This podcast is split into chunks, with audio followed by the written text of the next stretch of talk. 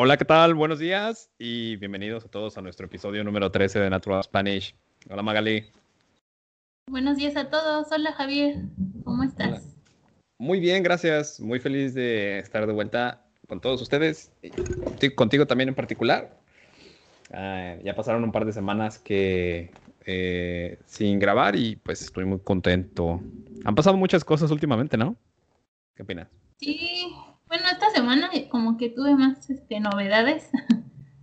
De hecho, hasta apenas hace unas horas y ya sí estoy emocionada. Ya, ya hacía falta volver a grabar el podcast. Sí, espero que todos estén muy bien y que, que estén llevando la pandemia lo mejor que puedan.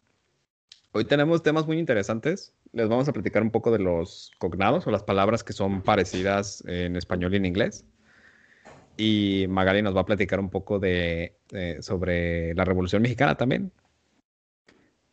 Así es, fue el 20, el 20 de noviembre, hace dos días, pero de todos modos aquí se queda la información para que sepan de qué se trata. Sí, Magali. Y yo siento que, no sé, que contigo tengo mucho que aprender todavía. Eh, espero, creo que también que, que, las personas que nos escuchan se sienten igual, porque sabes mucho de las, de, de las festividades mexicanas y creo que nos puede ayudar también a todos a, familiarizarnos un poco, ¿no? Que es por lo que estamos aprendiendo español. Sí, pues es que me gusta la historia y como saber de un tema, investigo y pues me gusta compartírselos y sirve también porque si les gusta el tema, pues tienen más vocabulario y entonces se motivan a aprender más español. Sí, ¿y, y cuál es tu, tu, día favorito? Tenemos muchas festividades, ¿no? Tenemos el Día de Muertos, la Revolución, el Día de Independencia. ¿Cuál dirías que es el que más te gusta? Um, pues antes la Navidad y ahora, no sé, tal vez sí la Independencia. Uh, no sé cómo, como, aunque es nada más un día y así un momento, este último año me, me emocionó más. Y de Navidad, pues siempre así como la espera, ¿no? Un mes antes casi ya adornar y, y hacer mi calendario de, ah, ya va, ya va a llegar Santa Claus. pero este, no he adornado tanto, pero también está padre, cualquiera de esas dos. ¿Y para sí. ti? Sí, tienes razón, la Navidad eh, es mi favorita también, con, espero con mucha anticipación. Y eh, también hay una que me gusta mucho cuando pienso en por qué son mis favoritas algunas de las festividades. Este, siempre, siempre regreso al tema de la comida. Siempre que haya comida muy rica, ya me gusta mucho. Y el Día de Reyes en particular, no sé, comer rosca de Reyes con la familia y chocolate caliente, uff me fascina. Además de la Navidad, que la Navidad uno come también. Increíble. Con nosotros, pues ya nos estamos preparando para Navidad, ¿no? Para un poquito de contexto, eh, estamos grabando este el día 22 de noviembre y ya la Navidad se acerca, más o menos. Eh, y pues en nuestro caso de mi familia, nosotros comemos un montón de cosas. Cada familia lleva un platillo diferente y nos compartimos eh, pero sé también que hay familias que deciden entre todos preparar un platillo nada más y ya cada quien lleva diferentes ingredientes, ¿no? Ok, sí, pues es cuando más se reúnen, ¿no? Las familias. De hecho, sí, ya me acordé, es que me gustaba buen eh, ir a, con mi familia en Navidad porque mi abuelita cocina muy, cocinaba muy rico y era así como esperar, ah, quiero relleno, quiero el pavo quiero lo que hacía ella. Y pues ya tiene unos años que no se hace, entonces como que ya, ya no, ya no siento tanto la Navidad, porque ya no hay macarrones con queso. ah, pues tú hazlos. De lleno. sí. Pero no sé, era como todo el ambiente, ¿no? Igual ya no, ya no está así, pero pues sí es bonito reunirse o estar en contacto otra vez con familia que no, que no les hablas, ¿no? Normalmente en, en el año, durante el año. Sí, Sí, esperemos, esperemos que, bueno, espero que, que, estés tú que nos escuches pasando una, pues una preparación de Navidad eh, tranquila. Es la época de regalos también, entonces sé que puedes estar buscando regalos por todos lados. Este, yo lo estaba haciendo.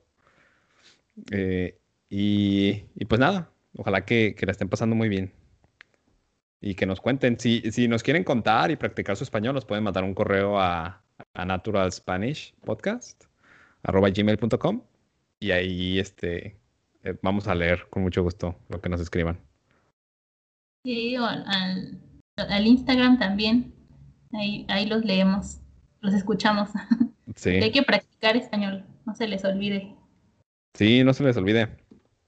Y bueno, pasando al primer tema de hoy, eh, yo estaba muy, muy emocionado por, por compartir, compartirles esto porque cuando uno empieza a aprender un idioma, una de las partes que parecen más difíciles es el vocabulario.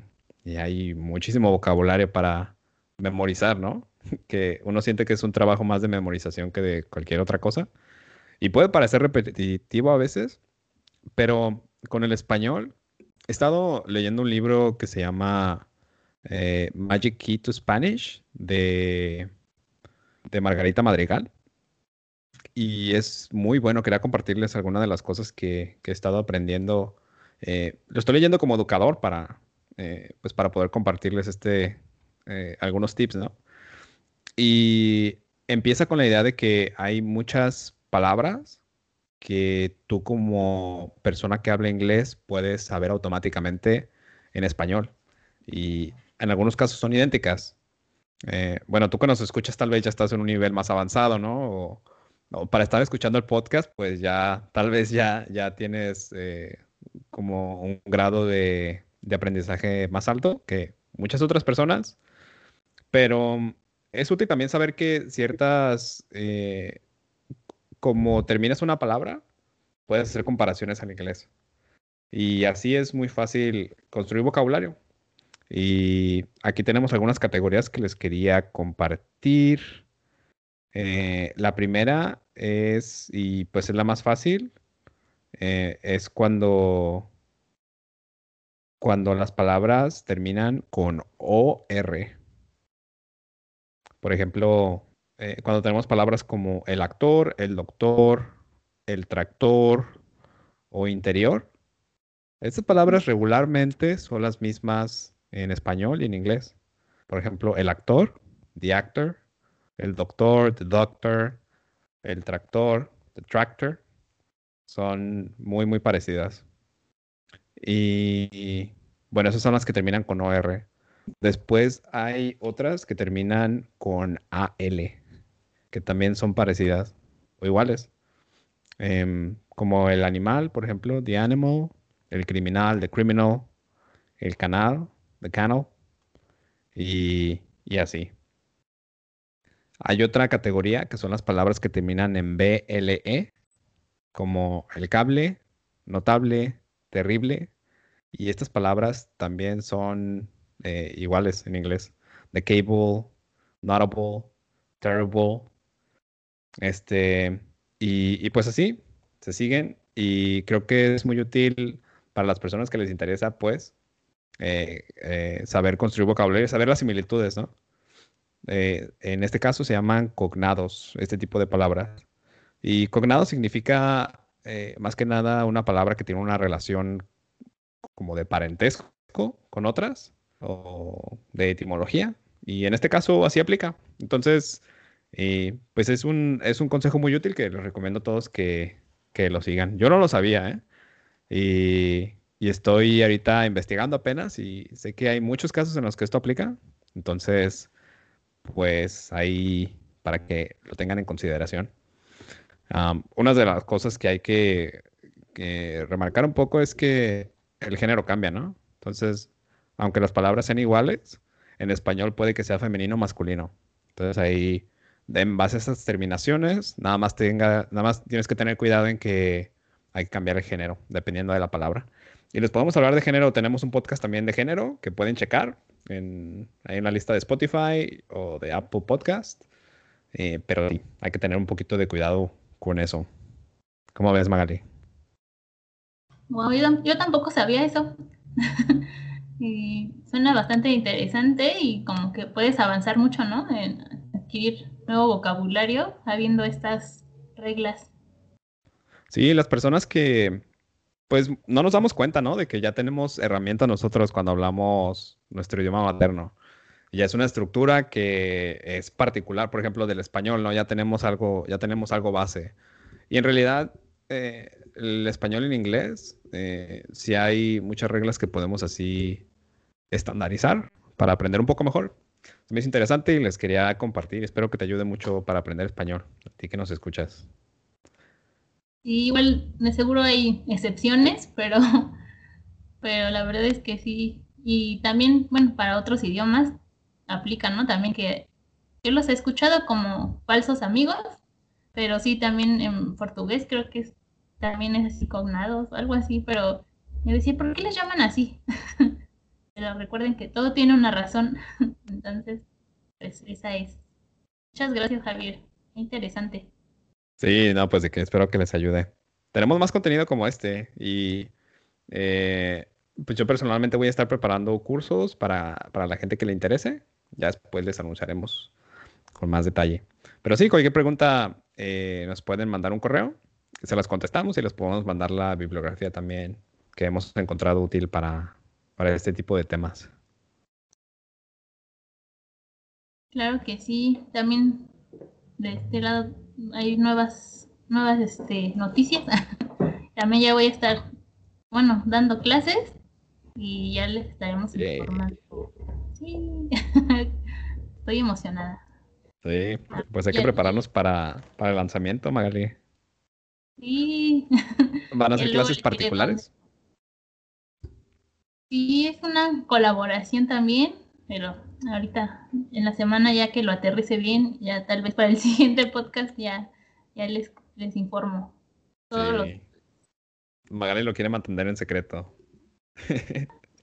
así, se, así se crea anticipación para los grandes proyectos. Entonces, mmm, sí, sí, y si nos estás escuchando y estás interesado en las clases de Magali, nos puedes mandar un correo también. Esa es nuestra forma de comunicación principal. Y nuestras páginas de Instagram. ¿no? Sí, escríbenos también para saber qué otros temas quisieran escuchar. Sí. Y bueno, Magali, pasamos una fecha muy importante para, para nosotros como mexicanos, que fue la Revolución Mexicana del 20 de noviembre, ¿no? Así es, hasta, de hecho, es día feriado y, y no se trabaja. Hay un día de descanso, más laboral, porque es una fecha muy importante. Y pues les quiero eh, platicar un poco de qué se trató y cómo estuvo. es un resumen. Y bueno, eh, la revolución se dio por varias causas sociales, políticas y económicas, como es casi todas las revoluciones. Y esta situación generaba desigualdad social, sobreexplotación laboral y nula libertad de expresión. Y entonces esto hartó al pueblo mexicano y tuvo como consecuencia levantamientos armados.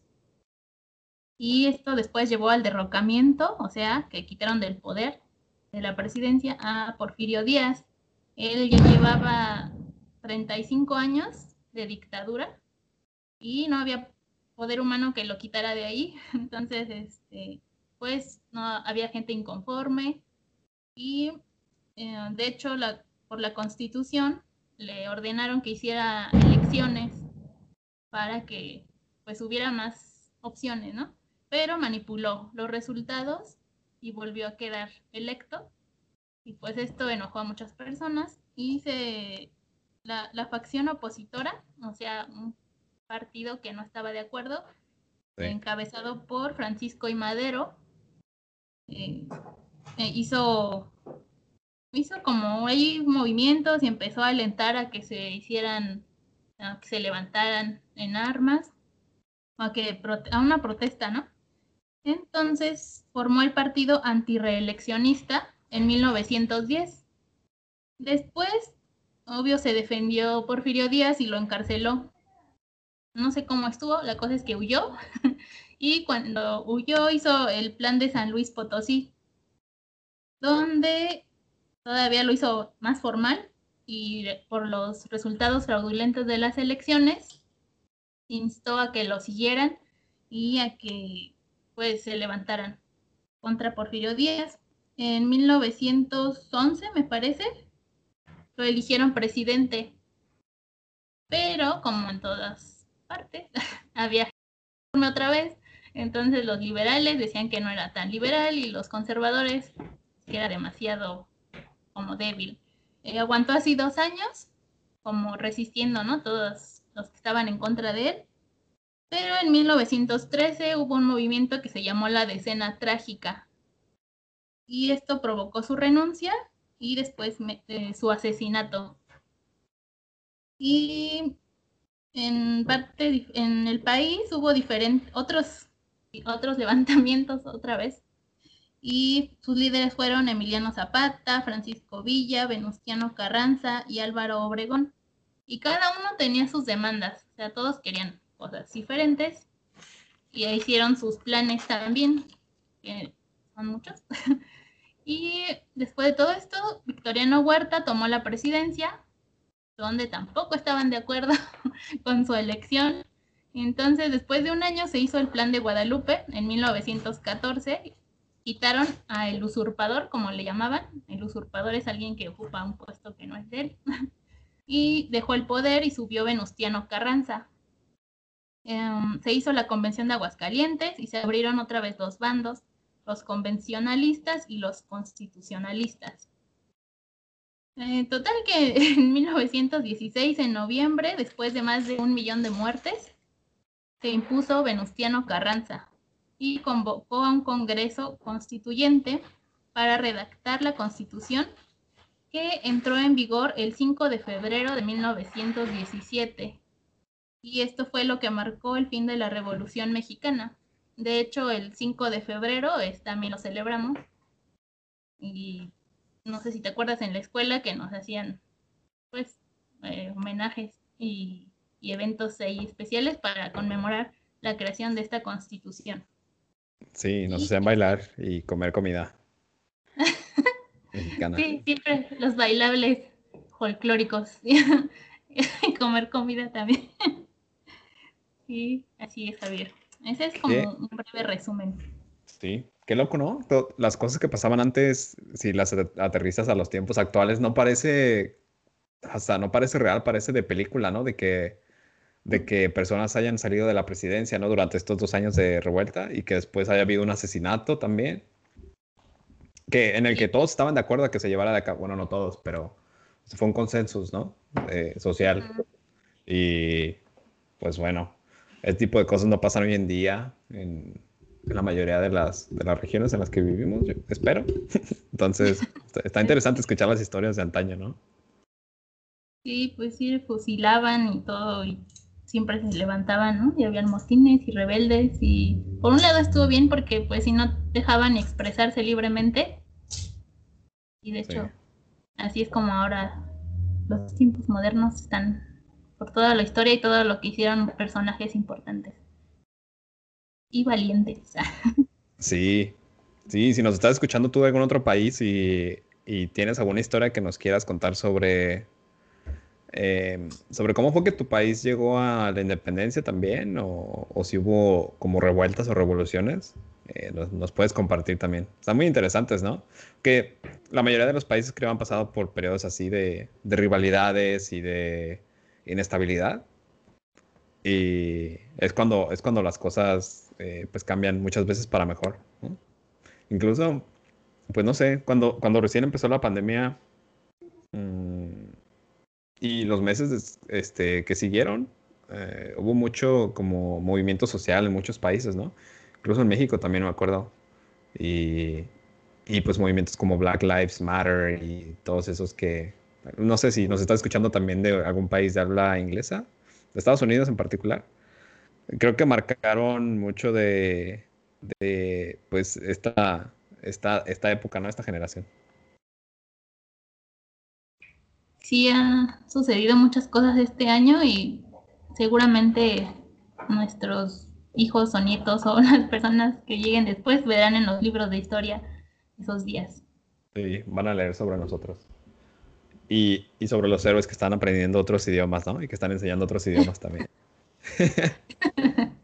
sí, también. y que generaron un cambio. sí. Magali, muchas gracias por compartirnos un pedacito de, de la historia mexicana aquí. Espero que les haya gustado a todos. No, ¿de qué? Sí, espero también que les haya interesado. Sí. Y, y pues bueno, cerramos. espero que te haya gustado mucho este capítulo. Y, y, pues nada, recuerda escribirnos a nuestro correo con tus historias, con tus, este, si tienes alguna petición para nosotros, si quieres saludar a alguien, no sé, si tienes un amigo que está escuchando el podcast también y quieres mandarle saludos, aquí con mucho gusto se los mandamos, ¿no? Y, y pues coméntenos qué más quieren escuchar.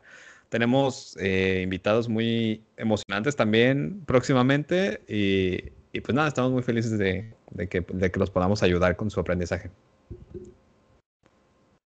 Así es, muchas gracias por escuchar y siguen, siguen sorpresas y no se lo pierdan los siguientes episodios, no se los pierdan. Sí, no. Adiós Magali, que tengas una bonita semana. Igualmente Javier, hasta luego. Adiós, bye. Bye.